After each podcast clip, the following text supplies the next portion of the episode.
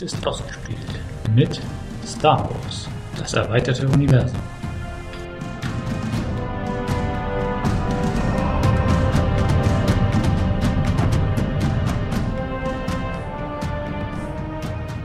Es war einmal vor langer Zeit in einem weit, weit entfernten Aufnahmestudio.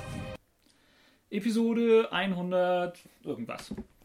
Die Nerd-Geek-Allianz atmet auf, denn es scheint, als habe das böse nicht nur Rollenspiel-Imperium ausgespielt. Ja, der musste sein.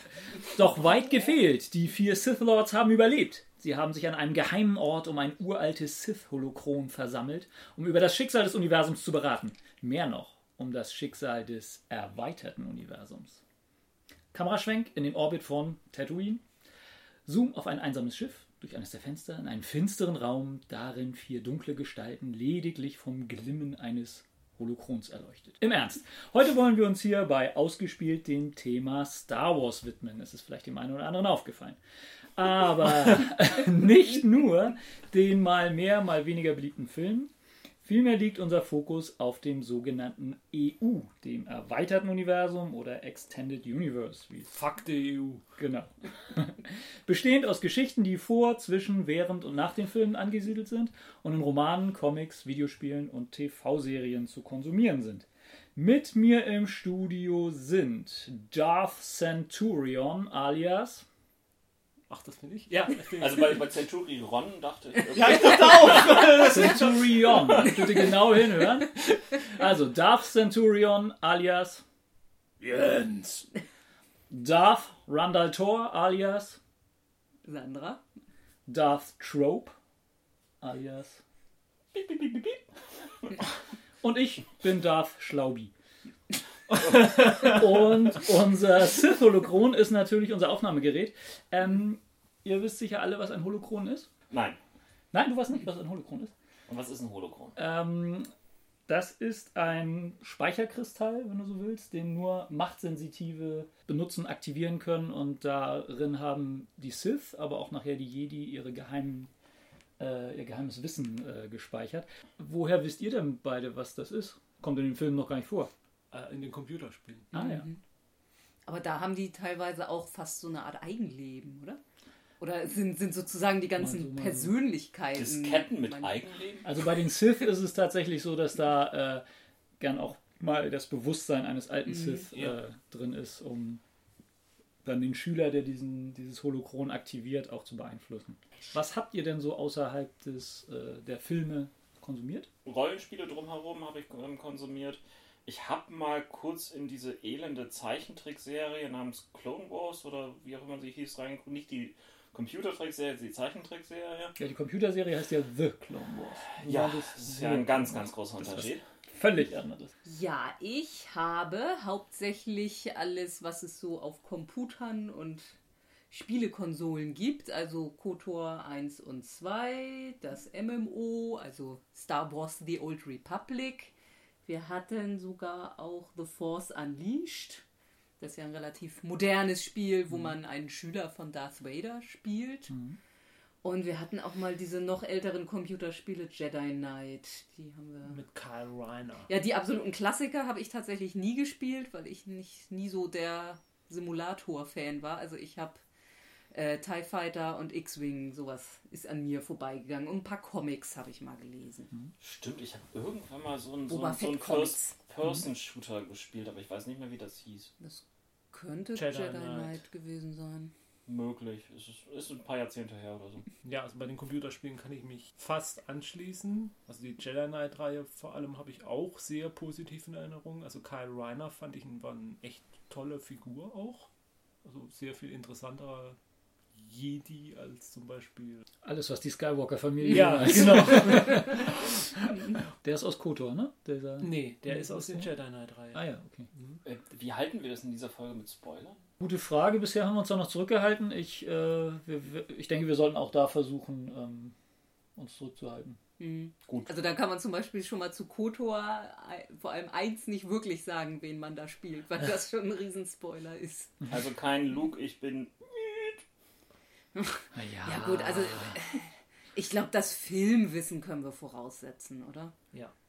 Okay, Also, also hört diese Episode nicht an, wenn ihr nicht die ähm, drei Filme geguckt habt. KOTOR übrigens für Knights of the Old Republic, das Mhm. nochmal so zur Zusammenfassung. Ich habe auch die ganzen X-Wing und TIE Fighter Raumkampf-Simulationsspiele gespielt, die aber meiner Meinung nach auch nicht so dermaßen viel zum Lore beigetragen haben. Also Mhm. auch zum, ich glaube, da taucht nicht so viel Neues auf. Ja, ein paar Mal wird da so ein bisschen so ein abtrünniger imperialer äh, General oder sowas genannt, aber wolltest du was sagen? Ja, ich habe noch einen Nachtrag. Mir ist gerade noch was eingefallen, was ich doch noch kenne aus dem erweiterten Universum, wenn man so will. Dann sag das, wenn ich fertig bin. Ja. Ähm, ein paar Comics. Mhm. Romane habe ich, glaube ich, nie gelesen. Und Rollenspielerfahrung im Star Wars-Universum habe ich, glaube ich, gar keine. Ach ja, wir haben einmal du mit Savage Worlds Genau. so eine Sitzung angefangen. Da Stimmt. war ich eine Techniker-Twi'lek, das Genau. weiß ich noch. ja, stimmt, stimmt. Das hatten wir. Und wir waren von, mussten vor ganz vielen imperialen Sturmtruppen wegrennen. Mhm. Genau. Was man halt so macht, wenn man Mhm. im Star Wars-Universum. Du wolltest was nachtragen, Ron. ja, ja, mir ist es gerade noch eingefallen. Angry Birds. Ja, es ist, es ist fast so schlimm.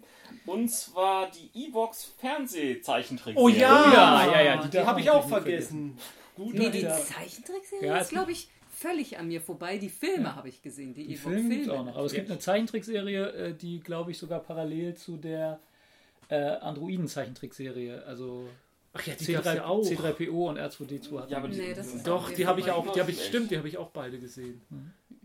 Ja. Oh Gott, davon- waren die scheiße, Alter. weiß ich Mhm. gar nichts mehr. Ich weiß auch nicht mehr so viel davon, außer Mhm. dass, dass. Ich weiß gar nicht, wann ich sie gesehen habe. Auf jeden Fall habe ich sie irgendwie kurze Zeit Doch, danach ich kann dir sagen, wann ich die geguckt habe. Ich habe die immer vom Fußballtraining geguckt. Da kam ja mein Kumpel vorbei, dann haben wir zusammen die Wuchs geguckt und dann sind wir zum Fußballtraining gefahren. Und dann wart ihr so richtig aggressiv. Ich stelle gerade peinlicherweise fest, dass sie schon zwölf war, als sie hier lief. Tja. Und ich fand sie trotzdem irgendwie knuffig. Tja, ich habe ähm, auch keine Romane gelesen. Ich glaube, da haben wir jetzt niemanden hier am Start, der die kennt. Ich habe mal den Han Solo-Roman, da, also da gibt es so, ein, so ein Sammelband mit drei Romanen, also den habe ich mal angefangen, aber nie. Also ich habe irgendwann mal den Rabbel gekriegt und äh, Lust auf die Comics gehabt und die dann angefangen zu sammeln, was da so in deutscher Sprache äh, zu kriegen ist und also an den von den aktuelleren und bin da jetzt relativ komplett, habe noch nicht alles gelesen, aber und die Comics bilden letztlich fast alles, was auch in anderen Medien so mal aufgetaucht ist, ähm, sowohl die Computerspiele als auch die Romane, äh, zumindest alles, was so wesentlich äh, da gibt, nochmal ab. Also von den bekannteren Romanen gibt es auch immer noch eine Comic-Version. Eigentlich fast jedes Computerspiel hat auch nochmal eine Comic-Version. Also äh, von KOTOR gibt es, glaube ich, acht Comicbände, die da wohl parallel dazu spielen. Für das Online-Rollenspiel gibt es auch zwei, zwei oder drei, glaube ich, sogar schon Comicbände. Genau. Also deswegen ist mein Überblick da relativ gut. Na, dann erzähl mal. Tja, wo fangen wir an? Also ich hätte jetzt entweder im Angebot, dass wir erstmal das mit dem Kanon klären. Also Was- die Definition, was ist Genau. das EU? Was- das fände ich gar nicht so schlecht. Genau, was, was hat denn das überhaupt zu bedeuten, was da in den Comics, in den Computerspielen passiert? Hat das überhaupt irgendeine Bedeutung oder ist das völlig irrelevant? Damit könnte ich jetzt theoretisch mal Dann- anfangen. Dann Also es. was heißt denn Kanon? Auslöser dafür, ein solch, eine solche Kanon-Hierarchie zu etablieren, muss wohl dieser relativ berühmte Roman gewesen sein, Erben des Imperiums, ähm, der auch jetzt gerade, wenn es so um die Fortsetzung der Filme geht, immer mal wieder ange, als Vorlage angeboten, angemahnt wird, indem es um diesen ähm, imperialen Admiral Thrawn geht, der weiße Uniform, blaue Haut, hat man vielleicht schon auf irgendwelchen Fanbildchen gesehen. Das ist, Das ist jetzt nicht Akbar. Nein, das ist von Timothy, Timothy Zane? Genau, also Zahn schreibt sich der. Zahn, aber, ja. mhm. Da hatte man wohl äh, erstmals, äh, angeblich George Lucas selbst, äh, den Wunsch zu sagen, man müsste jetzt mal irgendwie festlegen, was denn von den Sachen, die außerhalb der Filme passieren, irgendwie Gültigkeit hat. So, und da wurde dann angefangen, eine Datei anzulegen, die übrigens auch das Holochron genannt wird. Und in dieser Datei äh, soll alles festgehalten werden, was es so gibt an Geschichten. Und das wird dann abgestuft in verschiedene Stufen der Gültigkeit. Abgestuft. Ach, Genau, genau.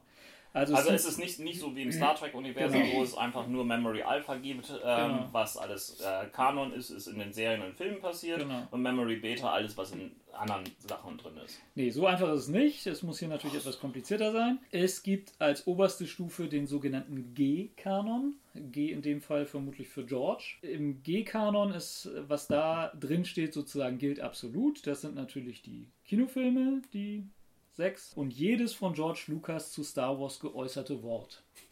Also, wenn er theoretisch auf sein äh, Taschentuch irgendwie schreibt, äh, Jar Jar Binks äh, wurde 300 Jahre nach dem Film ein Jedi-Meister, dann gilt das. So, also Hat er das tatsächlich? das hat er wohl hoffentlich nicht getan, aber täte er es, wäre das nach der bisherigen Kanon-Definition G-Kanon. G-Kanon, genau. Und die Filme sind es eben auch. In D-Dur, äh, C-Moll. Genau. Äh, Wenn sich die Filme in sich widersprechen, dann was dann passiert, da nicht die Universum explodieren. genau. Aber das ist nicht höchste, schon wieder.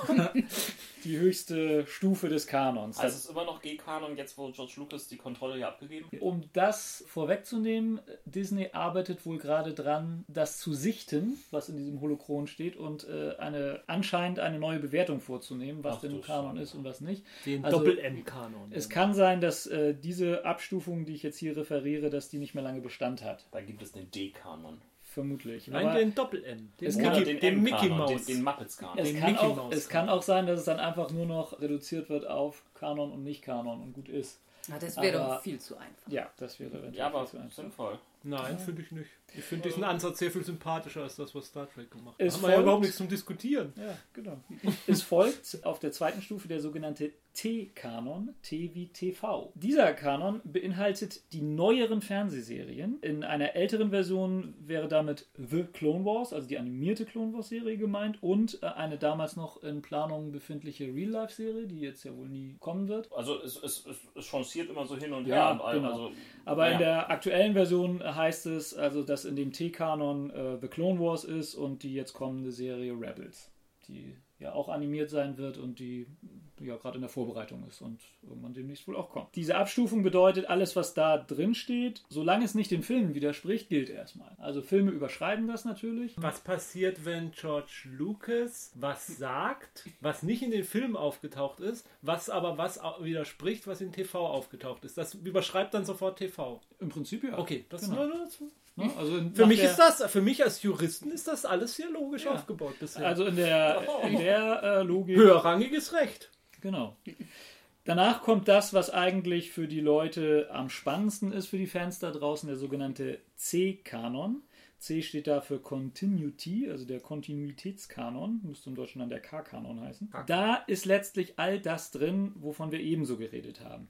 Da sind die Computerspiele drin, da sind die Comics drin, da sind die Fernsehfilme, was, was immer das sein mag, da- dann sind, ja, Das Star Wars Christmas Special, das, das kann allseits sein, dass das da äh, auch in der Ebene ist. Die Äh, Ewoks. singenden Wookies. Die Ewok. Die Ewok-Filme müssten da drin sein, äh, die Romane sind da drin. Es gibt noch so eine kleine interne Abstufung, dass aus den Rollenspielen, äh, also Pen-and-Paper-Rollenspielen und den Computerspielen nicht alles gilt. Also Spielwerte zum Beispiel sind natürlich nicht Bestandteil des äh, Ja, das hatte ich gelesen. Das hatte ich auch gelesen, dass da extra betont wurde. Genau. Charakterwerte sind nicht Teil Genau. des Kanons. Genau. Das fand ich so bemerkenswert, das überhaupt hinzuschreiben. Bei den Computerspielen ist natürlich letztlich nur die Background-Story äh, Kanon. Also es gibt ja, das weiß ich zum, zumindest bei ähm, äh, Force Unleashed, gibt es ja die Möglichkeit, Entscheidungen zu treffen, die dann nachher überhaupt nicht mehr zu den Filmen passen. Das ist dann natürlich nicht Kanon, sondern letztlich nur die Grundgeschichte. Also Ja, das ist ja klar, weil es ja dem Film widerspricht. In Genau. dem Moment wird es ja nicht mehr Kanon. Genau. Das ist ja ganz klar. Genau, also der, wenn, wenn Darth, Höherrangiges Recht. Darth Vader sich da diesen Schüler genommen hat, der glaube ich nachher äh, Darth Starkiller heißt, glaube ich. Starkiller ne? heißt er, einfach nur ich. Starkiller. Das ist durchaus C-Kanon. Also Mhm. da, solange in den Filmen nichts vorkommt, was dem widerspricht. Solange nicht Darth Vader persönlich sagt, ich hatte nie einen Schüler. Genau, genau. Oder äh, in der TV-Serie Rebels irgendwas auftaucht, was dem eklatant widerspricht, dass es diesen Starkiller gab. Solange gibt es den. Entscheidend ist, dass all das in diesem Kanon vor allem in sich stimmig sein muss. Wenn je- jetzt jemand einen neuen Roman schreibt oder einen neuen Comic schreibt und er möchte, dass der in diesem C-Kanon drin ist, muss er halt aufpassen, dass das Kontinuität zu den anderen Romanen aufweist. Das ist eigentlich der Sinn dieser ganzen Abstufung. dass du nicht sagst, ach, ich schreibe jetzt irgendwas und das ist jetzt äh, in diesem C-Kanon, sondern ähm, mit dieser Abstufung, oder das ist ja auch die Idee hinter diesem Holochron oder dieser Initiative, die äh, George Lucas damals losgetreten hat, ist, dass wenn jemand Romane liest und Comics liest und so, dass er da einigermaßen sicher sein kann, dass die wenigstens in sich alle stimmig sind. Das ist Wow. die Idee dahinter. Also dass wenn jetzt Aber das, da muss man ja, wenn man Autor ist, vor ja, genau, den ganzen Schnodder lesen. zumindest sich Das das, Holochron. äh, das Holochron schnappen und gucken, was davor passiert ist. Also wenn man, also die Comics, die ich so gelesen habe, da wird schon versucht, darauf zu achten. Also dass zumindest äh, nichts geschrieben wird, was dem widerspricht, dass es diesen Thrawn mal gegeben hat. Oder einen Imperatoren. Klon, aber ich weiß nicht, ob das jetzt schon wieder Spoiler ist. Oder äh, eine Mara Jade. Was weiß ich, wenn die schwarze Sonne dann auf einmal doch wieder auftauchen soll, obwohl irgendwer, ich glaube, Darth Maul sie mal zerstört hat, dann muss halt irgendwie erklärt werden, warum es die jetzt wieder gibt, dass sie halt neu gegründet wird. Also auf sowas muss dann halt versucht werden zu achten. Aber das ist ja, um eine Parallele zu ziehen, ähnlich wie bei Perron mit dem Exposé-Autor Genau. und der Dings. Natürlich gibt es einzelne Hefte, die sich in, in Unterpunkten widersprechen, aber die große Haupthandlung, die Genau. muss halt schon. Nur bei Perry gibt es letztlich nur eine Kanonstufe. Ja, ja, klar. So, Okay. Aber das ist ja auch letztlich der, der Irrtum, dem manche Fans äh, da aufliegen, wenn sie sagen, ja, der, der Kanon ist in Gefahr und das erweiterte Universum ist in Gefahr. Es war schon immer so, wenn sich George Lucas oder wer auch immer jetzt die Verantwortung über die Filme hat, die den, der höchsten Kanonstufe entsprechen, wenn die sich entscheiden, irgendwas zu machen, was mit dem, dem C-Kanon widerspricht, dann wird das gekippt. Das, äh, das war vorher auch immer schon so. Also wenn zum Beispiel, bevor die neuen Filme kamen, es Romane gab, die die Herkunft von Boba Fett irgendwie erklären, dann hat das überhaupt keine Bedeutung für den äh, Drehbuchschreiber. Wenn der sich jetzt überlegt, wie wir es aus den Filmen wissen, dass Boba Fett eben der und der ist, der er nun mal ist, dann haben diese Bücher halt auf einmal keine Bedeutung mehr. Das ist dann halt so. Pech. Aber das heißt, dass dann ähm, ab sofort auch die Leute im C-Kanon ähm, den höheren Kanon dann übernehmen müssen. den höheren ja, im Prinzip schon, genau. Ne, äh, also Genau, sag, sag, ja, sag, ja. ich, ich konstruiere jetzt das Beispiel, es gibt eine super erfolgreiche äh, Serie um Boba Fett meinetwegen, Genau. ähm, die aber davon ausgeht, dass er als äh, Kind eine total misshandelte Jugend hatte oder irgend so Mhm. etwas. Und auch darauf basieren muss. Und äh, dann wird plötzlich was anderes in den Filmen behauptet. Darf dann die Serie nicht weitergeschrieben werden? Doch schon, äh, denn dafür gibt es ja wieder eine Stufe darunter, sogar noch zwei. Dann gibt es nämlich den sogenannten S-Kanon, das ist der sekundä sekundäre Kanon. Das sind Geschichten, äh, die den Kanon selbst nicht weiterführen, aber trotzdem Teil davon sind. Die Kategorie finde ich ein bisschen schwierig, weil sie eigentlich immer noch nicht C-Kanon widersprechen, aber nicht irgendwie bedeutsam sind. Also wo es einfach nur heißt, ja, kann so passiert sein, ist aber jetzt nicht wichtig. Und dann gibt es halt den N-Kanon, das ist der definitive Nicht-Kanon. Das sind die What-If-Geschichten, die es in den Comics gibt. Es gibt so ein paar dezidierte, ja, äh, DC sagt, glaube ich, Elseworld, äh, Marvel sagt äh, What If und hier heißt es Infinities. Also es gibt zu jedem der alten Filme eine, einen relativ witzigen Comic, der einen bestimmten Punkt nimmt und da die, äh, den Weg ändert. Also was wäre, wenn äh, Luke Skywalker auf Hoth gestorben wäre im Schnee? Äh, wie hätte es sich dann weiterentwickelt? So, und solche Sachen gibt's. Aber auch da landet, würde dann sowas landen. Das würde heißt, dann, es wird degradiert. Genau, genau. Ähm, wird dann auch das alte Material automatisch degradiert? Ja, müsste es, ne? Also, Ja, natürlich. der, äh, wobei dieser Kanon ja erst 2000 oder Ende der 90er ist der überhaupt erst eingeführt worden. Deswegen alles, was davor geschrieben war, und da fällt ja letztlich die, die alten Boba Fett-Geschichten ja auch rein, die sind dann sowieso von Anfang an in dem niedrigsten Kanon-Level gewesen. Das Idealbeispiel ist jetzt, wir werden einen Film kriegen, der in irgendeiner Form nach der alten Trilogie spielt. Äh, vermutlich weiter weg, weil die Schauspieler einfach viel älter sind als eben diese Erben des Imperiums Geschichte. Also wenn da irgendwie gesagt wird, ja, wisst ihr noch damals mit äh, Admiral Thrawn, dann haben sie Glück gehabt, dann bleibt es bestehen, äh, dann ist es sogar aufgestiegen. Äh, Stimmt, dann ist es ja. dann ist es sogar, wenn er erwähnt wird, ist es sogar aufgestiegen. Ja, Oder wenn, wenn eine Mara Jade dann da drin auftaucht, ein Gerücht geht ja gerade um, dass sie das vielleicht könnte. Aber wenn sie auftaucht, dann ist sie in dem Moment G-Kanon. Aha. Wenn aber irgendwas definitiv passiert, was heißt, also zum Beispiel, wenn gesagt wird, das Imperium wurde ein paar Jahre nach Episode 6 komplett zerschlagen, dann ist die Erben des Imperiums gestorben. Dann ist es kein C-Kanon Ja, mehr. dann ist Dann, es Endkanon. genau, dann ist es auf einmal Endkanon. Das ist immer noch eine schöne Geschichte, ähm, aber ist nicht mehr kanonisch. Aber die Gefahr besteht halt, ob Disney diesen, diese Abstufung jetzt ändert oder nicht, hat die auch vorher schon bestanden. Also es heißt ja nicht, dass die Drehbuchautoren der Filme sich an diesen C-Kanon halten müssen. Das war, war nie so gedacht. Das heißt nur, dass jemand, der was im C-Kanon schreiben will, also ein Roman oder ein Comic oder sowas, mhm. wenn der da rein will, muss er sich einigermaßen daran halten. Aber so das, das, heißt ja, das, was Disney jetzt macht, indem sie sagen, sie wollen das aufräumen, ist mhm. was, was sie eigentlich gar nicht nach der alten Regelung eigentlich gar nicht machen müssten, sondern sie könnten genau. einfach einfach loslegen und genau. sich nicht drum kümmern und ja, sagen, genau. ja, das ist dann genau. halt so abgerutscht. Und, ja. Aber sie räumen jetzt vorher quasi ja. schon ein bisschen Ja, auf. deswegen ist die Bewertung dieser Aktion ja auch so umstritten. Also als das rauskam, dass jetzt ähm, dass Disney ähm, die sogenannte The Story Group gegründet hat, da haben einige äh, sehr euphorisch geschrieben, oh, jetzt äh, werden einige C-Kanon-Sachen in den obersten Kanon äh, mhm. erhoben und andere haben geschrieben, das ist das Ende des Kanons, jetzt wird alles gekippt. Also die äh, Bewertung, was die da jetzt überhaupt machen. Ich könnte mir vorstellen, dass die sich einfach nur dieses Holochron mal angucken, die neuen Verantwortlichen, und gucken, woraus könnte man dann irgendwann mal einen witzigen Spin-off-Film machen oder was wäre mal schönes Material für eine Serie. So könnte ich mir das eher vorstellen. Dass ja, sie einfach mal das Material sichten wollen. Also ich, ich hatte es halt so verstanden gehabt, dass es eigentlich eine Maßnahme für die Zukunft ist. Dass ja. man sagt, zukünftig sollen eben, wenn dann Romane erscheinen, sollen die schon so äh, getrimmt sein, mhm. dass sie, dass es nur noch einen Kanon gibt. Das kann natürlich auch sein, ja. ja. Genau.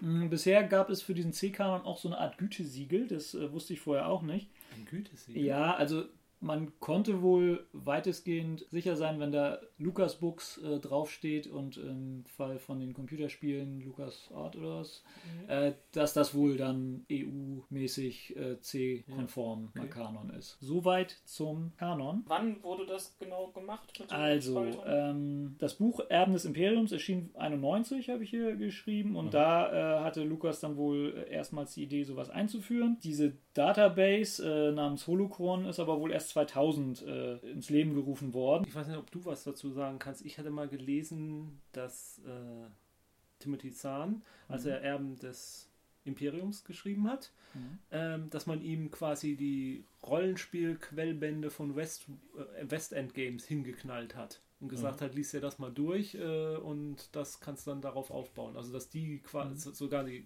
das allererste Star Wars Rollenspiel quasi mhm. ein Mitbegründer des erweiterten Universums ist. Also, das, das, behauptet auch die Wikipedia mhm. ähm, in ihrer Dann habe ich es wahrscheinlich da gelesen. Vari Variante. dann habe ich vermutlich ist, da gelesen. Ähm, dass 87 bereits mhm. schon ähm, dieser Turning Point ähm, kam, dass äh, mit dem Star Wars Rollenspiel diesen alten West End Games Spiel Sachen neu eingeführt worden oder beziehungsweise extrapoliert worden. Also äh, es wird eine kleine Geschichte erzählt, dass äh, es offensichtlich dort irgendeine Art Muster, die eigentlich nur auf einer Kleidung aufgedruckt war, ähm, in, im zweiten oder dritten Film genommen worden ist, um daraus ein Alphabet zu entwickeln, mhm. ähm, das dann ähm, hier genau drin beschrieben worden ist und das dann später wieder ähm, auch äh, kanonisch genau. befördert genau. worden. Das Alphabet ist jetzt G-Kanon, weil das äh, in den späteren äh, Editionen sogar äh, wurde das lateinische Alphabet mit englischen Begriffen, die mhm. in den alten Versionen der Film, Filme mhm. noch sind, wurde geändert in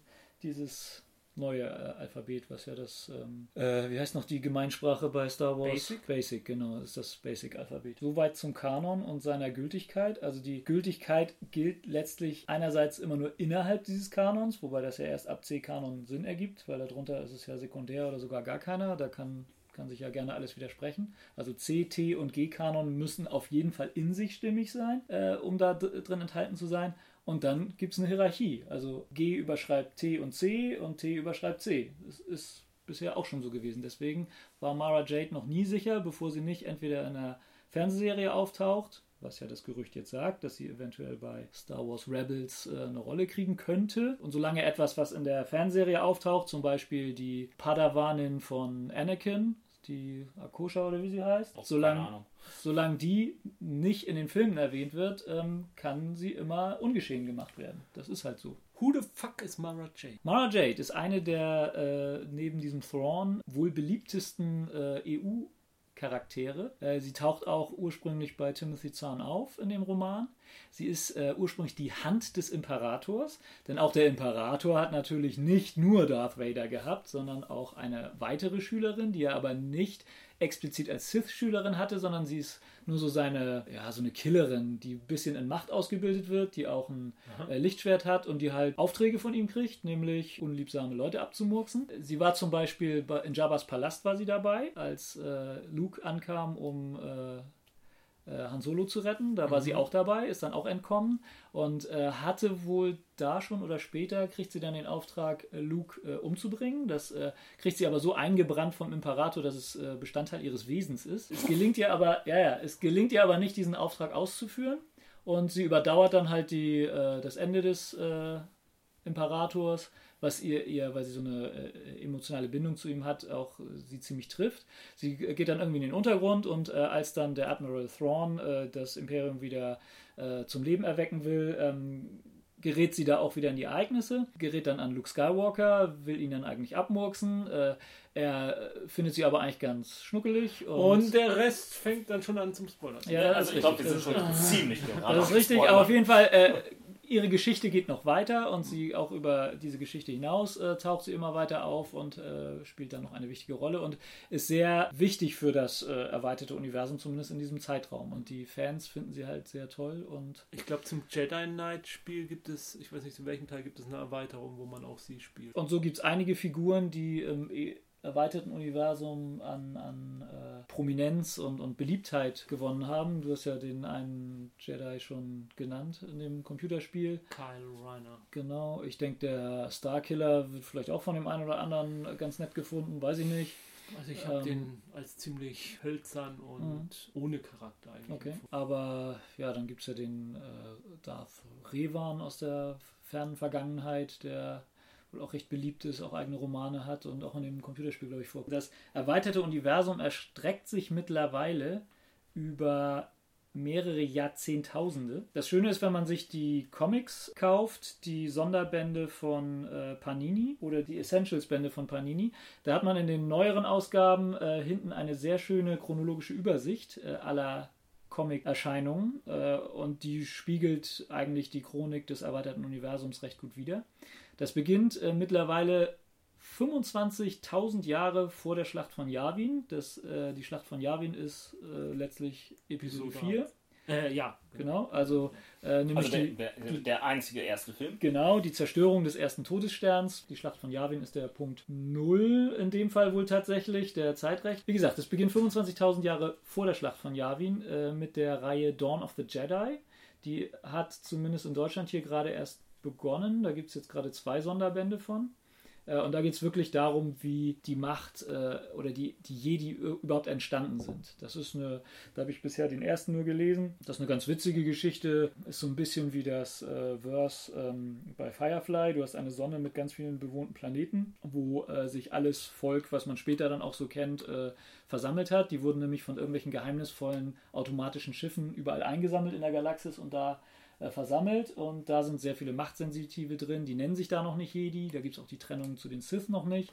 Ähm, Schisma. genau. und das ist, zumindest der erste war ganz interessant, den zweiten habe ich noch nicht gelesen, der liegt noch ungelesen bei mir rum. Dann kommt ein Riesensprung und es geht äh, erst weiter 20.000 Jahre später, nämlich 5.000 äh, Jahre vor der Zeit, also vor der Schlacht von Yavin. Das sind ältere Comics ähm, aus den 90ern. Äh, da geht es darum, wie die Sith entstanden sind. Also wie die ersten Dark Jedi sich abgespalten haben und zu, den, ähm, zu dem Planeten, äh, jetzt habe ich den Namen wieder vergessen. Korriban? Korriban geflogen sind und da das Volk der Sith getroffen haben, sich mit denen dann irgendwie zusammengebandelt haben und dadurch die Sith entstanden sind. Wie die das erste Mal die Republik angegriffen haben und sich mit den Jedis gekloppt haben. Das erstreckt sich dann so über, ähm, das nennt sich alles äh, und ist alles unter dem Oberbegriff die Jedi-Chroniken, so wird es zumindest hier in den Comics genannt. Das erstreckt sich letztlich über 1000 Jahre, was da immer mal so passiert ist äh, wie die ersten Sith-Kriege und sowas stattfinden. Dann kommt eigentlich schon KOTOR, Knights of the Old Republic, beginnend 3964 vor der Schlacht von Yavin und erstreckt sich wohl über zwei Jahre. Ist wieder eine eigentlich relativ ähnliche Handlung. Du hast Jedi, du hast wieder ein paar Jedi, die, denen das nicht alles nicht schnell genug geht und die vermutlich, glaube ich, auch wieder mit Holochrone. Ich habe die Comics auch noch nicht alle gelesen. Ja, und also die Mandalorianischen Kriege die finden da, ja, da statt, genau. Und da sind dann ja bei den Jedi, also der, der Jedi-Rat sagt ja, ja, da müssen wir jetzt mal überlegen, ob wir Mhm. der Republik hier helfen gegen die Mandalorianer. Und dann sind da halt so eine Gruppe Ja. junger Jedi, die Genau. sagen, ja, hallo, wir müssen hier helfen Genau. und wir gehen jetzt. Genau. Das geht eigentlich zumindest chronologisch recht über in The Old Republic, das was in äh, dem äh, Online-Rollenspiel passiert. Mhm. Das ja, schließt da wohl relativ dicht an. Ja, da ist, das ist ja so ein kalter Krieg zwischen, Genau. zwischen Da hast du ein Sith-Imperium, Sith, du ja. hast eine Republik und du hast viele Jedi und viele Sith. Und die kooperieren dann halt so mal mehr, mal weniger und außerdem bekriegen sie sich ständig und drohen sich ständig gleichzeitig zu zerstören. Es ist halt so dieses typische Standard Hm. MMO-Universum, was man braucht, um zwei Fraktionen zu haben, Genau. aber äh, die existieren halt dauerhaft, weil man Mhm. ja nicht den Status quo ändern will. Mhm. Ist da irgendwie ein großer Unterschied zu der Nullzeit? Nee, Ja. eben nicht. Also das ist ein Thema. Außer, dass es viel mehr Machtnutzer Ja. gibt. Ja, und der Unterschied ist, dass die beiden Machtblöcke gleichwertig sind in der Stärke. Und in der Nullzeit ist es ja schon so, dass es Rebellen sind auf der einen Seite und auf der anderen Seite ist das Imperium halt der, der Status quo. Und Aber Ron spricht auf jeden Fall eine äh, Problematik äh, dieser gesamten ähm, Entwicklung an. Ähm, es bleibt sehr oft sehr ähnlich in der Darstellung. Also gerade bei der optischen Darstellung in dem ähm, Online-Rollenspiel achten sie ja darauf, dass die Trooper, dass, da, dass es da Trooper gibt, die dann zwar keine Clone Trooper oder Stormtrooper sind, aber doch irgendwie so aussehen so ein bisschen. Ich glaube sogar die Raumschiffe, da wird teilweise darauf geachtet, dass die recht ähnlich aussehen wie Ja. in, den, in den Filmen. Also das Dürfen sie denn wenigstens alt aussehen oder müssen sie hochglänzend sein? die dürfen auch alt aussehen. Ja. Ja. Ja, das ist ein Raumschiff, die. Ebon Hawk, die zieht sich durch beide Kotors und ich meine, das ist auch in The Old Republic. Aber die ähnelt schon sehr dem Millennium-Fall. Ja. Dann wird wieder ein Sprung gemacht und zwar äh, um na, fast 2000 Jahre. Wir befinden uns jetzt 1000 Jahre vor der Schlacht von Yavin und es taucht jemand auf, der sich Darth Bane nennt, der ähm, nämlich als erster die Regel der Zwei bei den Sith etabliert. Diese Regel der Zwei ist ja durchaus G-Kanon, weil es ja die Clue bei den Sith ist, äh, dass es immer nur zwei gibt gegen viele Jedi und das hat dieser Darth Bane eben äh, äh, sich ausgedacht. Ähm, da gibt es wohl relativ viele Romane dazu. Ich glaube, es gibt sogar einen, der einfach nur Darth Bane heißt. Äh, an Comics gibt es eigentlich nur ein äh, Jedi vs. Sith, in der eine Riesenschlacht zwischen vielen Jedi und äh, vielen Sith beschrieben wird und dann dieser Darth Bane, der auf den Trichter kommt, nee, wir müssten die Macht äh, auf wenige konzentrieren, dann ist der, der eine oder die zwei sind dann viel mächtiger und ähm, so.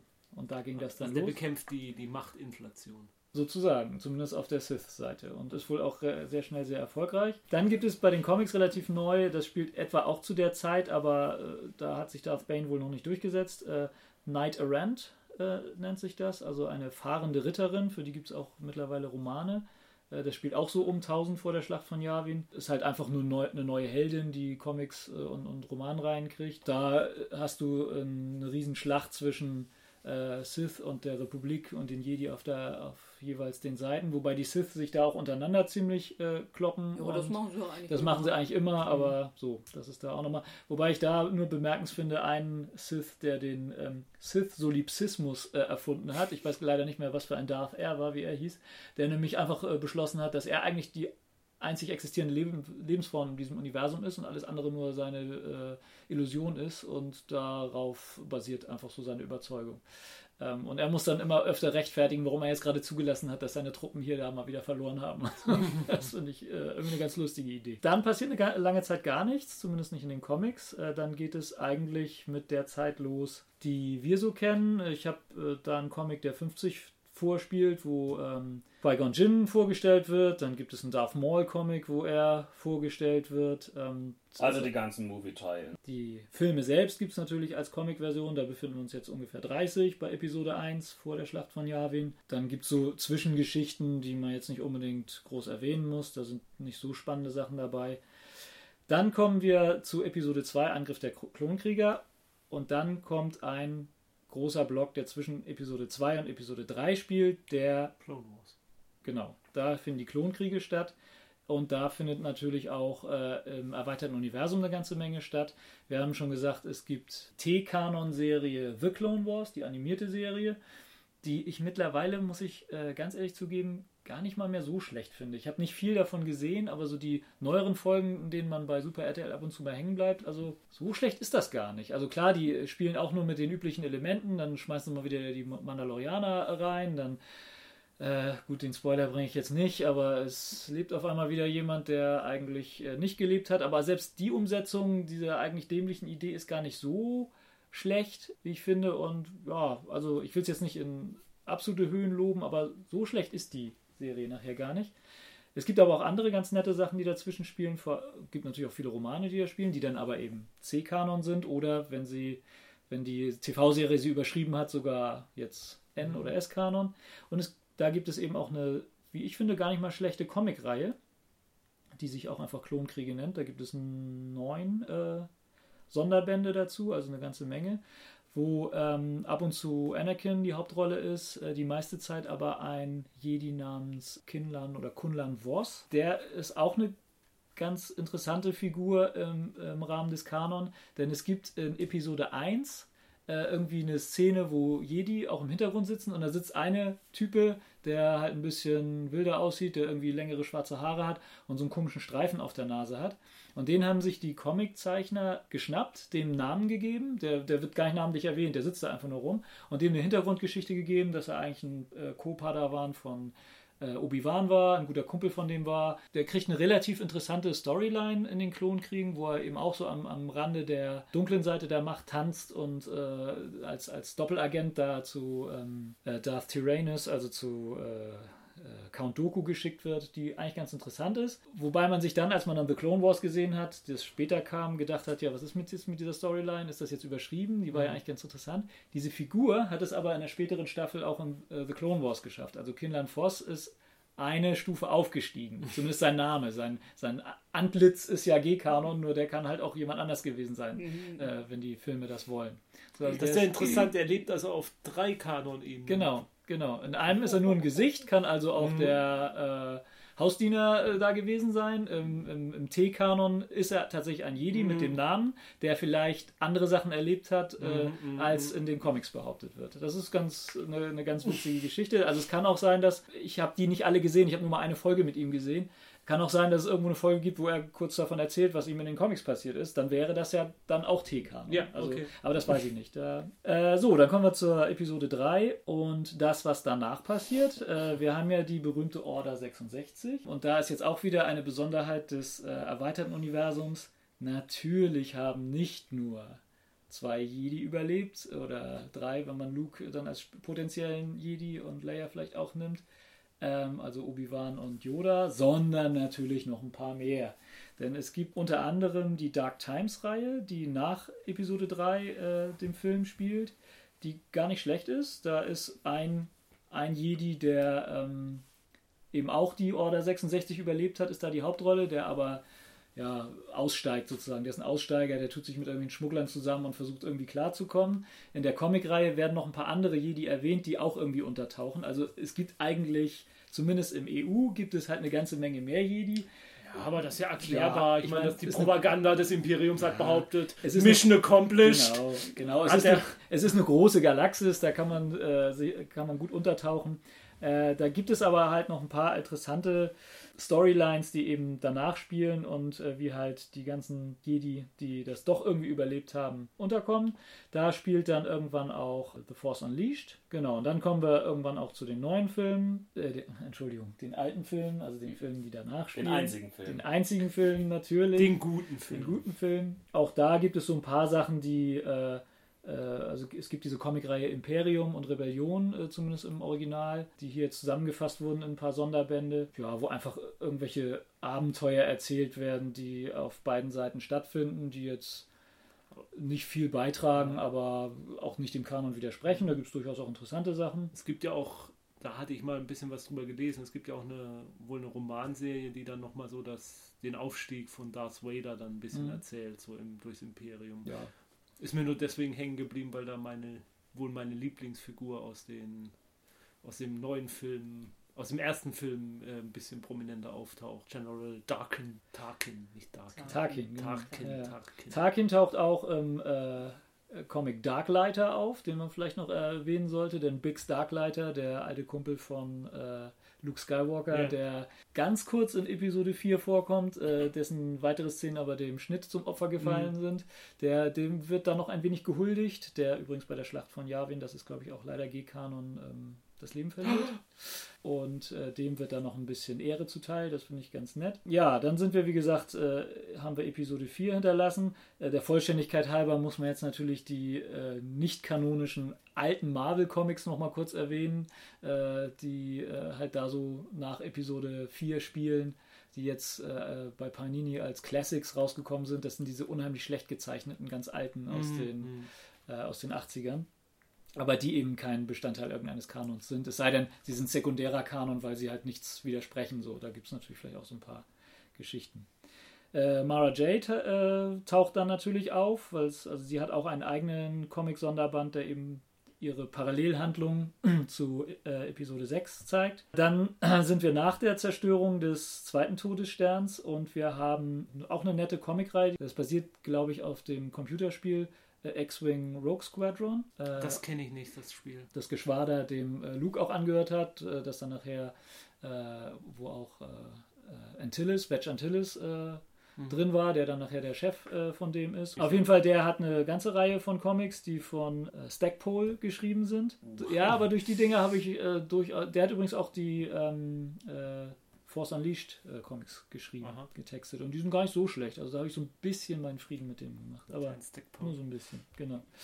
Dann kommt die Erben des Imperiums. Das spielt neun Jahre nach der Schlacht von Yavin. Also Mhm, äh, das Imperium ist nicht tot. Äh, das wird übrigens, den Spoiler mag man mir gestatten, in, auch in der weiteren Zukunft, die sich jetzt noch erstrecken wird, nie ganz tot sein. Es wird immer irgendwo noch Imperium geben. mhm. Man braucht ja einen Konflikt. Genau, man braucht ja einen Konflikt. Ein Konflikt, der äh, halt seine Nachzügler da hat, eben mit äh, den Erben des Imperiums, mit diesem äh, Admiral Thrawn.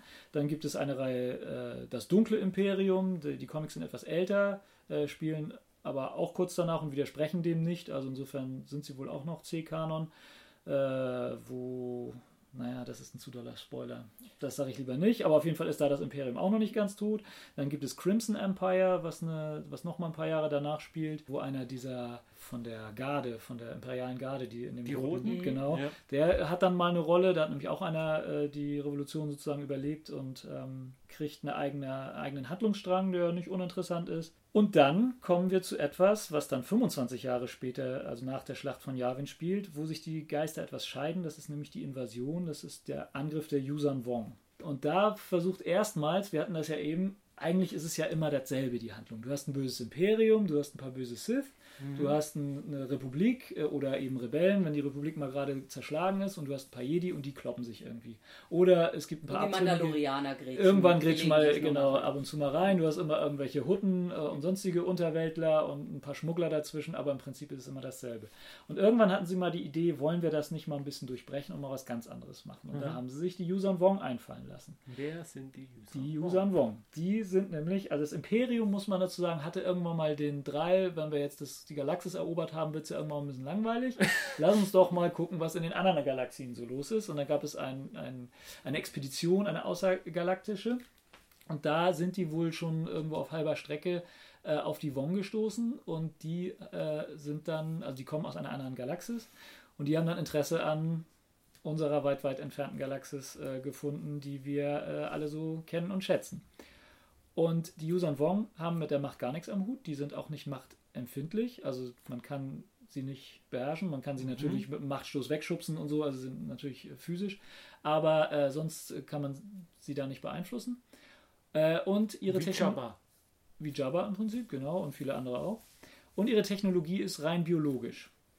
Und die sind so ein bisschen heuschreckenartig und fallen dann 25 Jahre halt nach der Explosion des ersten Todessterns in die Galaxis ein und fangen an, Planeten zu überrennen, äh, alles abzumurksen, was da ist, und diese Planeten zu ja, Wong-formen. Also nicht zu Terraformen, sondern zu Wong-formen, so umzuformen, dass da halt das Zeug wächst, was sie für ihre Technologie brauchen, und sind eine, stellen eine ernsthafte Bedrohung dar. Ach, hätte doch nur das Imperium existiert. Genau, hätte das Imperium äh, existiert. Äh, stattdessen gibt es einen äh, mittlerweile etwas älteren Jedi-Meister Luke Skywalker, der äh, dem neuen äh, Jedi, ach nee, 25 Jahre. Ja, ja, ja, okay, klar. äh, der dem neuen ähm, Jedi-Orden vorsteht. Es gibt eine recht erstarkte Republik und die dem dieser Bedrohung dann begegnen muss. Irgendwo gibt es noch Reste des Imperiums, da gibt es einen ganz netten Comic, wo die sich dann kloppen müssen.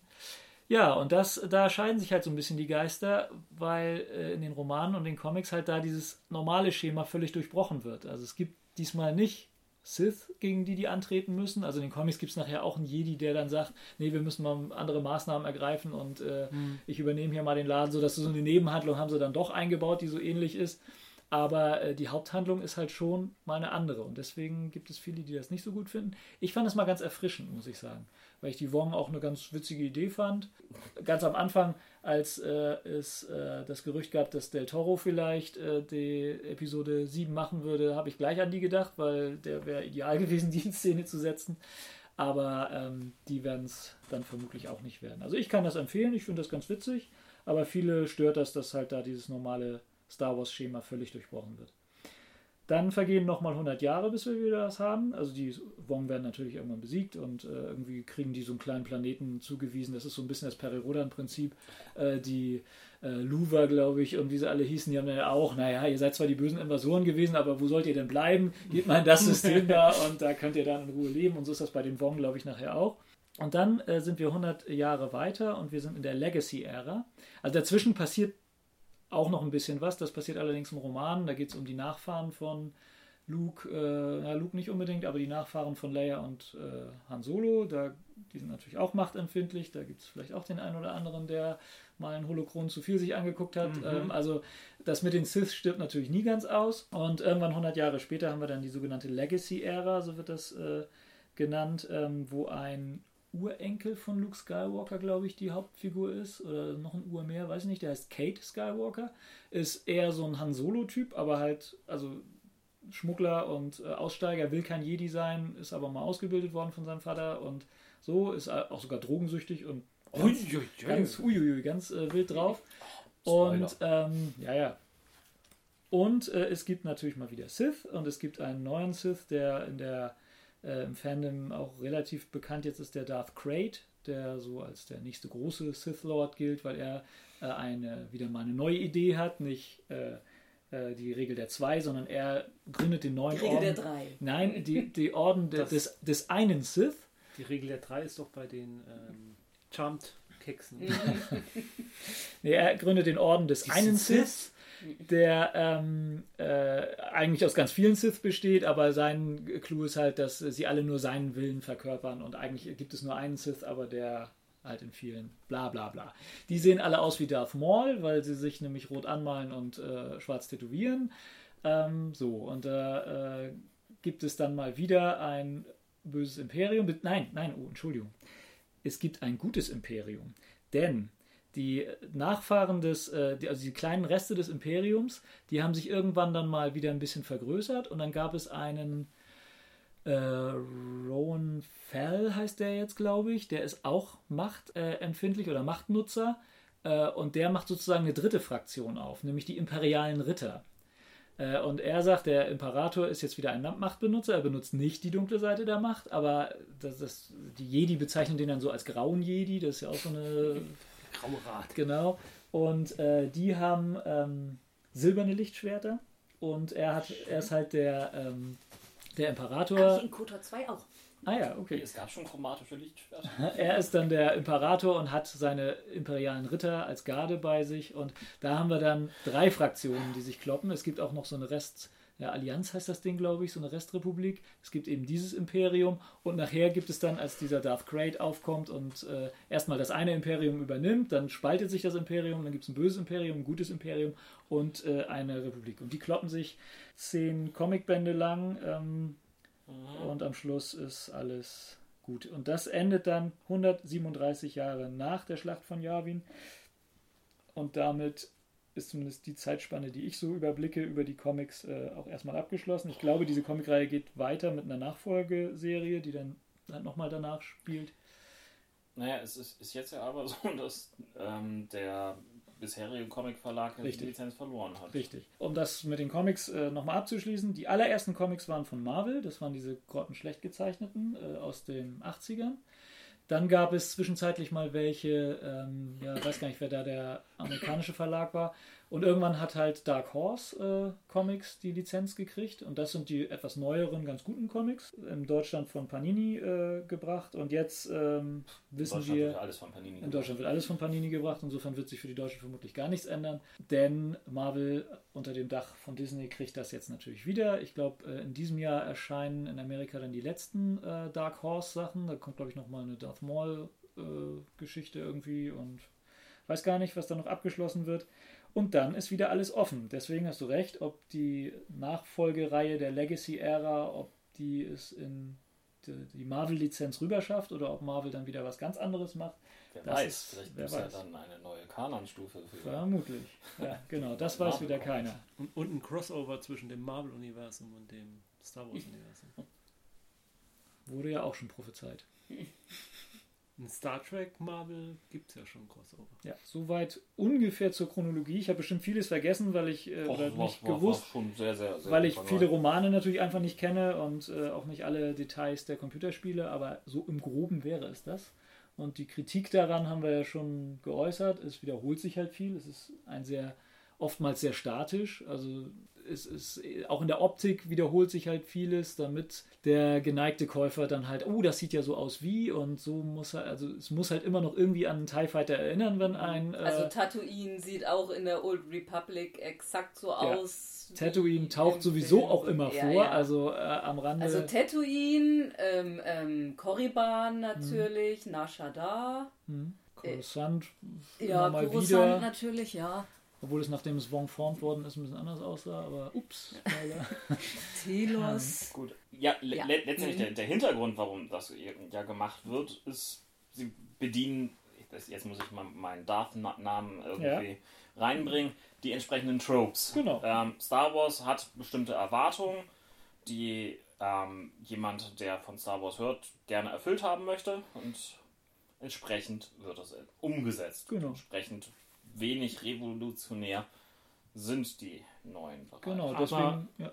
Ich finde, da zeigt sich einfach, dass Star Wars eben auch mehr vom Erzählerischen her, auch die, die Original Star Wars Filme, mehr Fantasy sind. Also die Heldenpfad. Und in Fantasy-Universen ist es ja nichts Unübliches, ein zyklisches Geschehen Mhm. zu haben. Ich erinnere nur mal an Rat der Zeit, in dem sich ja immer wieder der gleiche Konflikt wiederholt und wiederholt und wiederholt. Das ist ja ein, also ja, das mag man nun langweilig finden, weil es nichts Neues bringt, aber ähm, unüblich ist es nicht in der Ja. Literatur und Naja, und die meisten finden sie auch gut. Ja. Also du hast ja, wie gesagt, äh, ähm, äh, wir haben ja vorher um ein paar äh, Anregungen schon gebeten. Da gab es ja auch viele, die gleich gesagt haben, ja, aber das mit den Wong, das fand ich nicht so gut, weil das eben nicht Star Wars ist. Oder kann man vielleicht sagen, dass der letzte Konflikt zwischen Luke Skywalker und dem Imperator und Darth Vader, dass das vielleicht irgendwie der Konflikt ist, der jetzt diesen Zyklus dann durchbrochen hat und danach wirklich mal was Neues anfangen kann? Ist der so bedeutend? Ist das so was anderes davor? Nee, wahrscheinlich Also eigentlich nicht. wenn ne? du dir die weitere Entwicklung im EU halt anguckst, ist er so besonders dann doch wieder Nee, nicht. ne? Es gibt dann halt mal wieder eine Zeit, wo die äh, Sith dann erstmal wieder komplett weg sind, weil halt Mhm. beide, die es gab, gestorben sind und die Jedi sich mal langsam wieder aufbauen können. Aber es dauert keine 20 Jahre, eher weniger, bis der erste wieder anfängt, entweder auf Korriban Not zu landen und da ein Holokron in die Finger zu kriegen oder sonst wie auf den Trichter zu kommen, dass man da mal ein bisschen mehr machen könnte oder es hat da doch irgendwas überlebt oder sonst wie. Also es, wie gesagt, es dauert When will they ever Genau, learn? es dauert nicht lange, da baut sich wieder der erste ein rotes Lichtschwert und der ganze Quark geht wieder von Ja. vorne los. Also in Fantasy-Stories Ja. kennt man es ja. Ja, ja. Es ist ja immer wieder das Gleiche. Immer wieder das Rad dreht sich weiter, ne? Mhm. Jahreszyklus und es kommt auf Zyklus. Das Rad dreht sich, wie ist das bei Rad? Äh, ich kann es nicht zitieren. Was? So oft gelesen und kannst es Mhm. nicht zitieren. Kriegst du deinen Darth-Namen wieder entzogen. So, also für mich war es immer, ich meine, ich mochte zum Beispiel, die Kotor-Spiele mochte ich ja sehr. Und Na, das den ersten. Den zweiten hast du, glaube ich, nie. ja, okay, den zweiten nicht. Aber das, das erste Kotor, das mochte ich Mhm. wirklich sehr, weil es auch ein wirklich schönes Rollenspiel ist.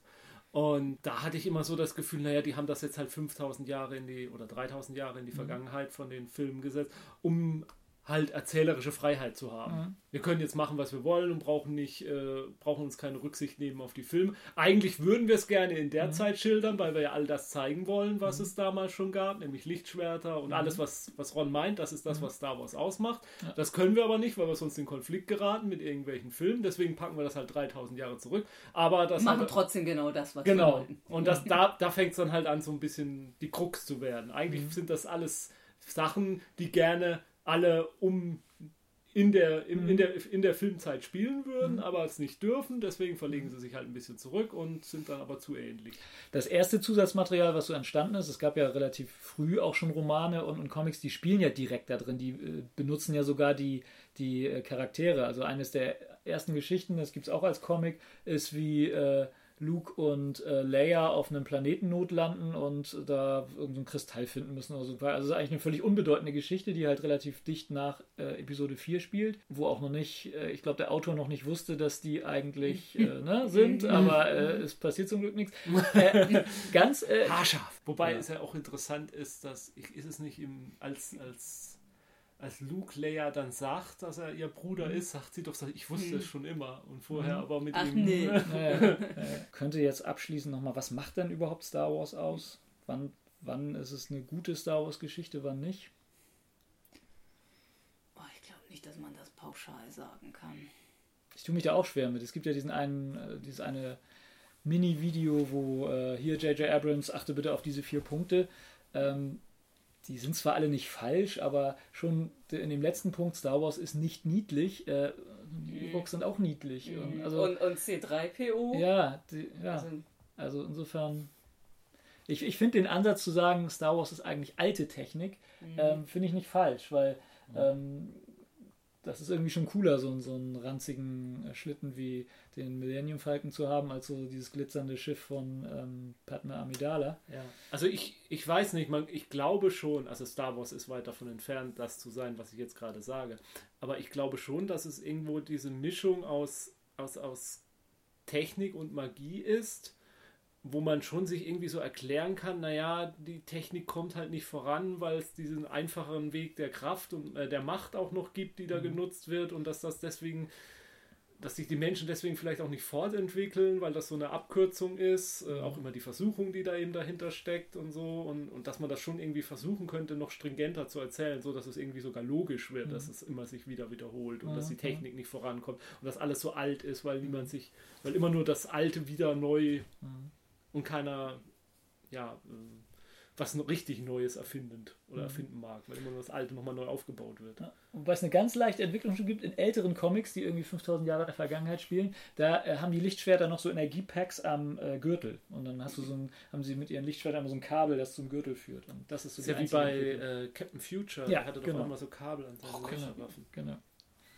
Das ist so die einzige Entwicklung, die man so ein bisschen sieht, aber sonst. Aber, bessere Akkus. Mhm, genau. aber wenn, wenn ich jetzt so sage, ich möchte mehr über das Star, Star Wars-Universum wissen, dann heißt das doch, für, also für mich eigentlich immer, ich will jetzt nicht unbedingt wissen, was da davor war. Okay, da, Mhm. davor war immer das Gleiche, sondern eigentlich, wie das mit den Charakteren, die man lieb gewonnen hat, Ja. weitergegangen ist, oder? Ja, aber da gibt es natürlich auch viel. Also die, Ja. die äh, Geschichte von Han Solo wird weiter erzählt. Wie gesagt, die von Han Solo und Leia und ne, was dann da so bei rauskommt, äh, ist eigentlich relativ detailliert sogar erzählt. Ähm, wer, das, wer sich da spoilern lassen will, der kann gerne die entsprechenden Artikel in der Jedipedia sich angucken. Ja, es gibt zwei Jedipedias, das vertiefe ich jetzt aber nicht. Sucht euch einfach eine aus. Oder lest es einfach in dem englischen Original der Wikipedia. Ähm, das ist eine eigene Sendung, warum Okay. es zwei Jedipedias gibt. Egal. ähm, die Demnächst bei Ausgeschrieben. Genau. Das Geheimnis der zwei Jedipedias. genau. Ähm, also da wird das recht detailliert, äh, die Vita von jedem weitererzählt. Die von Chewbacca, weiß nicht, ob man die unbedingt lesen sollte, wenn man sich da. Aber das wird vermutlich eh äh, im G-Kanon überschrieben. Seid euch sicher. Egal. Ähm, Der Wookie-Planet, der spielt auch immer gerne eine Rolle bei ja, Foto. stimmt. stimmt. Kashyyyk. Der, der taucht auch in einem Comic auf. Ja, genau, in der Comic-Version von äh, Erben des Imperiums taucht Kashyyyk auch auf und wird da optisch sehr viel besser dargestellt als im Film, finde ich. Weil das da so richtig so Riesenbäume sind, die, die leben eigentlich da oben und auf dem Boden kann eigentlich gar keiner Mhm, leben, weil mhm, das so ein Riesen. mhm. Und bei äh, Episode 3, glaube ich, ist er ja mehr so ein Dschungelplanet. Ne? Mhm. Wenn du einen Wunsch übrig hättest an Abraham, was soll er von dem C-Kanon in den neuen G-Kanon retten? Ja, was, was, was soll er rüber retten? Es gibt viele nette Ansätze. Also ich finde das, was um Admiral, Admiral Thrawn passiert, schon ganz nett, nur dazu sind die Schauspieler mittlerweile zu alt. Das wird gut, man kann ja einfach die Versatzstücke nehmen und ähm, äh, und das einfach in eine spätere Zeit versetzen. Das muss ja dann nicht eins zu eins übernommen werden. Aber die, da finde ich die Handlung auch durchaus durchdacht, weil der Bösewicht sehr interessant ist, äh, recht intelligent ist und ähm, das könnte, könnte mir gefallen. Was soll er auf jeden Fall streichen? Das Schicksal von Chewbacca. Das Okay. Das Schicksal von Chewbacca. Aber das Schicksal von Chewbacca kann man natürlich auch im Rollenspiel ändern, wenn man Star Wars spielt. hey, natürlich. Was gibt es denn da so für Möglichkeiten? Kleiner Überblick über die Star Wars Rollenspiele. Wir haben ja schon irgendwie erwähnt, dass 1987 ähm, das erste Star Wars Rollenspiel, damals als Star Wars The Role-Playing Game, herauskam. Äh, West End Games hat das rausgebracht. Es basierte tatsächlich auf einem anderen Film-Franchise-Rollenspiel. Ghostbusters? Nee, oder? Genau, nämlich auf das Ghostbusters. Ich jetzt, kam jetzt gerade, da war doch irgendwas, ne? Ähm, das Ganze wird häufig, heutzutage häufig als das D6 Star Wars ähm, bezeichnet, weil äh, es hat ein relativ simples, aber nach wie vor ziemlich zeitloses Rollen, ähm, ähm, Regelsystem, ähm, in dem einfach eine Anzahl von ähm, W6 gewürfelt wird, dazu eventuell noch kurz was zuaddiert wird und das mit einem Schwierigkeitsgrad verglichen wird. Ähm, das Tolle an der Originalausgabe von 1987 ist, dass ähm, sie es sie nicht nur die Schwarz-Weiß-Seiten haben, sondern zwischenzeitlich sind ein paar farbige Seiten auch noch, die ähm, Werbung machen. Hier zum Beispiel für The Imperial Navy.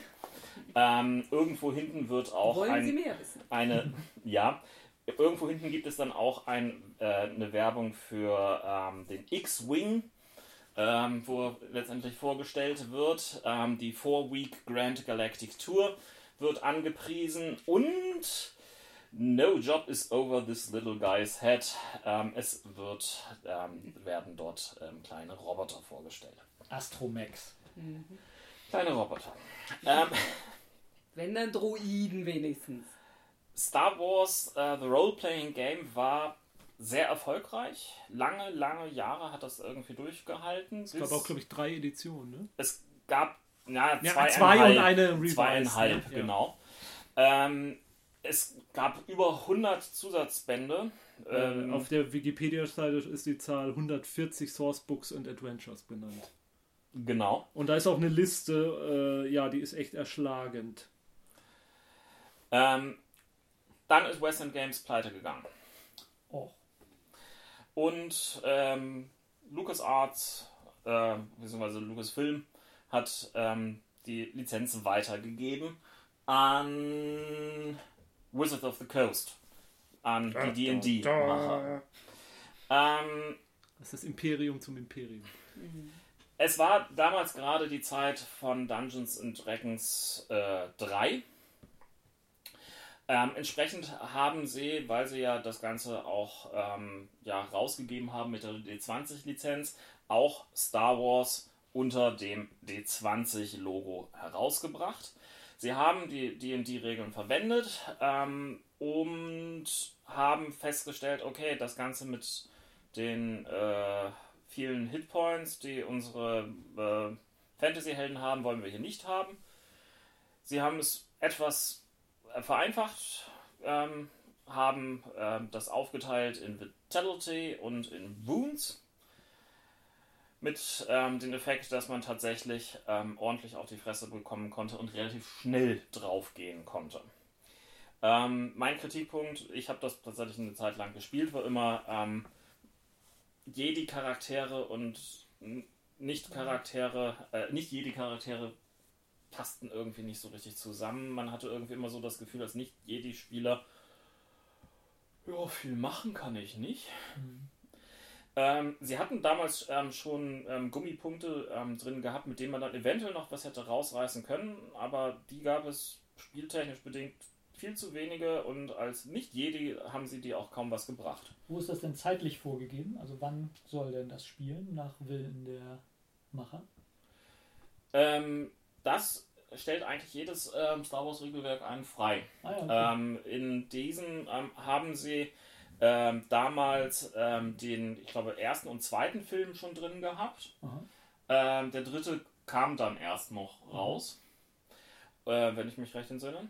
Ähm, und wurde dann später aufgenommen in ähm, der neuen Edition der sogenannten Saga Edition.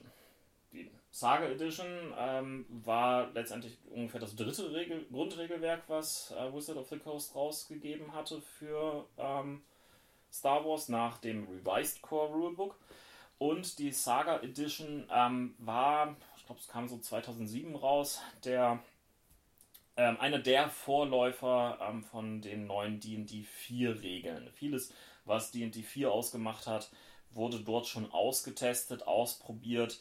Es wurde in vielen Punkten ja simulationistischer. Ich habe es nie selber ähm, gespielt, fand aber die Aufmachung relativ cool, weil ähm, das Buch ist tatsächlich etwas kleiner rausgekommen, aber dafür ähm, schniek in schönen Schwarz. Ja, es gibt durchaus ja immer noch heute einige Leute, die die Saga Edition als äh, sehr gut ähm, Ja, darstellen und klar. sagen, dass das Klar. war ihr Star Wars für sie. Jedes Rollenspiel hat sein, seine Lieb Nein, aber- Liebhaber. Also ich, ich kenne kenn viele Leute, die sagen nur D6 auf jeden Ja. Fall, weil das ist das einzig wahre. Ja, aber ich, also ich habe so das Gefühl, es gibt die Leute, die sagen D6 und es gibt die Leute, die sagen Saga Edition, aber die Edition dazwischen kenne ich nicht viele, die das, also sind mir keine bekannt, die da sagen, das war's. Ja, da würde ich mich auch nicht einreihen. Ja. Ähm, Wizard of the Coast hat irgendwann entschieden, ja, damit machen wir keinen großartigen Umsatz mehr. Wobei da, bei der Saga Edition ist ja, dass es da noch ähm, Zusatzbände gibt, die dann The Force Unleashed, glaube ich, behandeln als, Thema, als, als Hintergrundwelt und auch Knights of the Old Republic. Da kann ich mich nur noch dran erinnern, die habe ich nämlich immer mal wieder in, in Essen bei Rollenspielhändlern in der Hand gehabt und dachte, ah, brauche ich das? Will ich das? Ich glaube, es muss um 2010 gewesen sein, als äh, Wizard of the Coast sich entschlossen hat. Äh, Am 28. Januar 2010, um genau zu sein. Das Tolle ist, du liest das alles, ich mache das aus meinem Kopf gerade. Also, 28. Januar 2010. Falsch. Ich habe dir eine falsche Zahl genannt, du hast sie ungeprüft übernommen. Was bist du nur für ein Journalist? Nein, 28. Januar.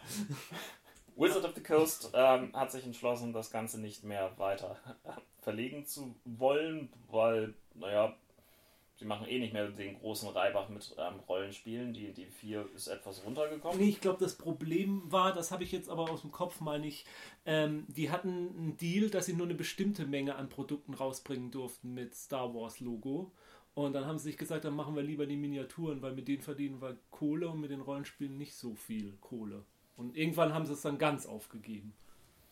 Auf jeden Fall ist 2010 das Rollenspiel gestorben, um dann 2011 neu ähm, von ähm, jetzt mich, Fantasy. Fantasy Flight Games neu rausgebracht äh, zu werden. Fantasy Flight Games hat so, so ein bisschen äh, teilweise stark kritisierte ähm, Veröffentlichungsstrategie gehabt, indem es erst eine Beta-Version rausgebracht hatte von ähm, Star Wars The Edge on the Empire, eine kostenpflichtige Beta-Version, die auch, auch schon teilweise ähm, groß layoutet und so weiter war.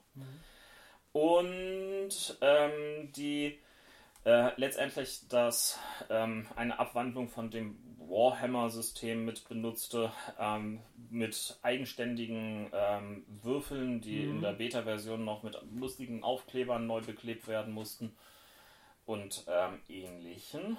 Ähm, und was sie gemacht haben, ist, ähm, sie haben ähm, mit ihrer neuen Produktlinie unterschiedliche Spielszenarien festgelegt, indem es ähm, Spielszenarien für Schmuggler gibt, Spielszenarien für, was kommst du noch, Jedis, glaube ich. Also aber im Grunde genommen das gleiche, was sie ja ähm, in ihren Warhammer 40k, 40K, gemacht haben. Da haben sie ja auch drei oder vier verschiedene Grundregelwerke rausgebracht, jeweils für Rook Mim- Trader oder Marines genau. oder ähm, Imperiumsgarde. Ja. Genau. Also, man hat die Möglichkeit, auszusuchen, möchte ich jetzt irgendwie ähm, Schmuggler oder Bounty-Jäger oder irgendwas ähm, spielen. Man hat die Möglichkeit zu sagen, ich möchte äh, Rebell spielen ähm, im Kampf gegen das böse Imperium. Oder man hat die Möglichkeit, ähm, Jedi-Ritter zu spielen, die auch wahrscheinlich gegen das Weißt du das? Aber ich. Also Ich habe es gerade nochmal Nee, nachgelesen. du weißt doch gar nicht, welche Frage ich gerade stellen wollte. Du hast einfach nur gefragt, weißt du das? Weil, Aber Ey, du, weißt das du- Komma hast du nicht mitgesprochen. weißt du das genauer, ähm, in welcher Zeit die spielen? Spielen die vor den Original-Kinofilmen? Das weiß ich nicht. Nee, okay. Ich meine das in Erinnerung zu haben, dass die so vier, fünf Jahre vor der Schlacht von Yavin spielen sollen, aber ich bin mir nicht sicher, deswegen frage das ich dich. klingt gerade. aber irgendwie auch danach, dass es Mhm. ähm, in diesem Zeitalter angesiedelt sein Mhm. müsste. Mhm. Ähm, ja, das sind die offiziellen Regeln. Natürlich gibt es ähm, fangemacht sehr viel mehr. Und wir haben es ja schon mal erwähnt, wir haben zum Beispiel mal so ein Savage Worlds Conversion davon gespielt. Ich meine, es gibt auch irgendwo eine Fate Conversion Mit und so Sicherheit. weiter und so fort. Also es gibt ähm, einiges. Sicher ist da, wie bei jedem Rollenspiel, ähm, die Frage, was möchte man leben, was möchte man haben. Ähm, es gibt reichhaltige Auswahl, wobei ein Großteil dieser Auswahl mittlerweile nur noch antiquarisch zu bekommen ist. Und du hast gespielt, sagtest du? Gespielt habe ich ähm, tatsächlich das hier, das D20, äh, Revised Core ähm, Rulebook, was ich ja eben schon entsprechend kritisiert hatte. Und äh, um den Bogen zum EU zu schlagen, äh, in welchem Zeitalter hast du das angesiedelt oder habt ihr das angesiedelt? Ähm, ich, ich war Spieler, ich war nicht Spielleiter, das kommt auch mal vor. Ähm, äh, Zeitalter war zu den Klonkriegen. Mhm. Und äh, habt ihr da irgendwelche Anführungszeichen Vorgaben gemacht oder hat das Spiel da irgendwelche Vorgaben gemacht, wie, wie die Rahmenhandlung ist oder habt ihr einfach so drauf losgekriegt? Unser Spielleiter hat sich einen eigenen Plot ausgedacht. Mhm. Also, klar. Er hat, ich glaube, ein, zwei Sachen adaptiert, aber das, das war es dann. Und äh, wir hatten unsere eigene Jedi, die mit dem bösen Zwilling und, und so weiter und so fort äh, konfrontiert war. Und ne, es waren sehr typische Star Wars Tropes Mhm. da drin. Hat das denn wenigstens Spaß gemacht? Also wenn das Regelwerk vielleicht nicht so gut war, aber Die, die Geschichten, ja, klar. Ich hatte, ich hatte sehr viel Spaß mit meinem ähm, Wookie-Handwerker. ähm, bis ich den dann irgendwann aufgegeben hatte. ihr habt ihr die, Ah, Sprach, ihr habt ihr die Sprachbarriere überwunden? stimmt, ich war gar kein Wookie-Handwerker. Ich war, ich war, war Wookie-Schmuggler. Ich war nur haarig. Hast du dann Ähm, auch immer nur uh, gemacht? Ich hatte so einen, so, so einen kleinen, ähm, immer zwischenzeitlich aussetzenden Übersetzungscomputer. Ah ja, sehr gut. Der ähm, von Zeit zu Zeit musste ich den irgendwo gegenknallen, dass er wieder funktionierte. Schöne Idee. Was ist das eigentlich in diesem Star Wars-Universum mit diesen Sprachen? Dass die alle anders sprechen, aber sich untereinander verstehen oder so? Stimmt das, dass, dass es heißt, die, die, die, die anderen Rassen, die können es einfach aus, aus anatomischen Gründen nicht die andere Sprache sprechen? Also bei Wookies wurde das jedenfalls behauptet. Ich habe mich ja in die Wookies damals eingelesen. Ja. Ich bin ja dieser komische Method Actor, der das dann macht. Und äh, Wookies haben einfach äh, nicht die entsprechenden Kehlköpfe. Genau. okay, okay. Und da das gibt es äh, bei auch bei Timothy Zahn äh, eine äh, Episode, wo es einen Wookie gibt, der Basic sprechen kann. Aha. Der hat aber einen Sprachfehler. Hammer Gag, ne? Aha, ja. Hammergag, ja. Weil nämlich da behauptet wird, dass Leia das Wookie nicht versteht. Zumindest in der Szene, die ich da in, dem, in der Comic-Adaption gelesen habe, dass sie den nämlich braucht, um zu übersetzen. Dass eigentlich da so getan wird, als würde nur Han äh, Aber es in- im- verstehen. Aber äh, war das in den Filmen nicht immer so? Aber im ersten Teil ist doch. Da das steht sie doch dann nachher vorne mit ihm im Cockpit und da, da unterhalten sie sich, meine Ja? ich. Oder habe ich Was? das? Da, da schreit sie ihm irgendwas zu, wie er fliegen soll und, und er mault da irgendwas zurück. Und Also man ja, kann das ja, interpretieren, ja, dass sie es nicht verstanden Ja, hat. ja. Er versteht eben. wohl Basic, aber. Ja. Äh, Ähm, das, das tun Wookies in der Regel. Ja, nein, nein, ich, das ist schon klar. Ich meine aber auch, dass. Basic wird ja eigentlich von allen verstanden. Deswegen Nur Basic. Genau, aber nur viele können es halt nicht reden. Ja, okay. Wobei das halt wirklich nicht, nicht viele sind, die es nicht können. Das sind eigentlich vor allen Dingen die Wookies. Ja, die Hutten. na, der hat keine Lust vielleicht. Mhm. Also in, im T-Kanon äh, tauchen auch äh, Hutten auf, die, äh, also in der Clone Wars TV-Serie. Mhm. Ich die weiß. Basic. Da gibt es ja auch so einen rappenden, coolen Hyper-Hutten, ne? Echt? Ja, Oh Gott. mein. Okay. So. Den habe ich zum Glück noch Und es gibt sogar einen. Jedi-Hutten in irgendwo im, Ja, im erweiterten Universum. irgendwo im weiteren erweiterten Universum, ja. Sieht bestimmt elegant aus. Aber Das Spannende war damals, ähm, wir, wir waren so ein seltsames Team. Ich, ich hatte noch irgendwie ähm, einen kleinen Mechaniker-Ewok. Und ähm, wir waren quasi das Flausch-Team. Hm, ist klar. Äh, okay, das führt jetzt zu weit. Erzähl mir von deinem Charakter. Ja, unsere neue Show Sehr demnächst. furry, ich hier. Ja, wir haben sonst ja bis auf das eine Mal, also ich zumindest sonst keine Ne, Begegnung ja auch nicht, ne? ne. Nicht direkt mit Star Wars, nur mit Dingen, die inspiriert waren von Star Wars. Gut. Nee, wir haben damals, meine ich, parallel zu den Geschehnissen auf Tatooine im Genau. äh, New Hope Mhm. gespielt. Genau. Sind sind dann verhaftet worden als die möglichen Rebellen, die da gesucht wurden. Ja, weil wir blöderweise das gleiche Schiff hatten, ne? Ja. Aber das war doch nur eine Sitzung, oder? Ja, Ja, ja, ja, da sind wir mittendrin. Ich glaube, wir saßen am Ende in der Zelle oder so Genau. und dann war Wir hatten- Cliffhanger und der wurde nie aufgelöst. Wir hatten ein Angebot bekommen. Das Ja, ja, mache ich demnächst weiter. Nein. Gut, möge der Würfel mit euch sein.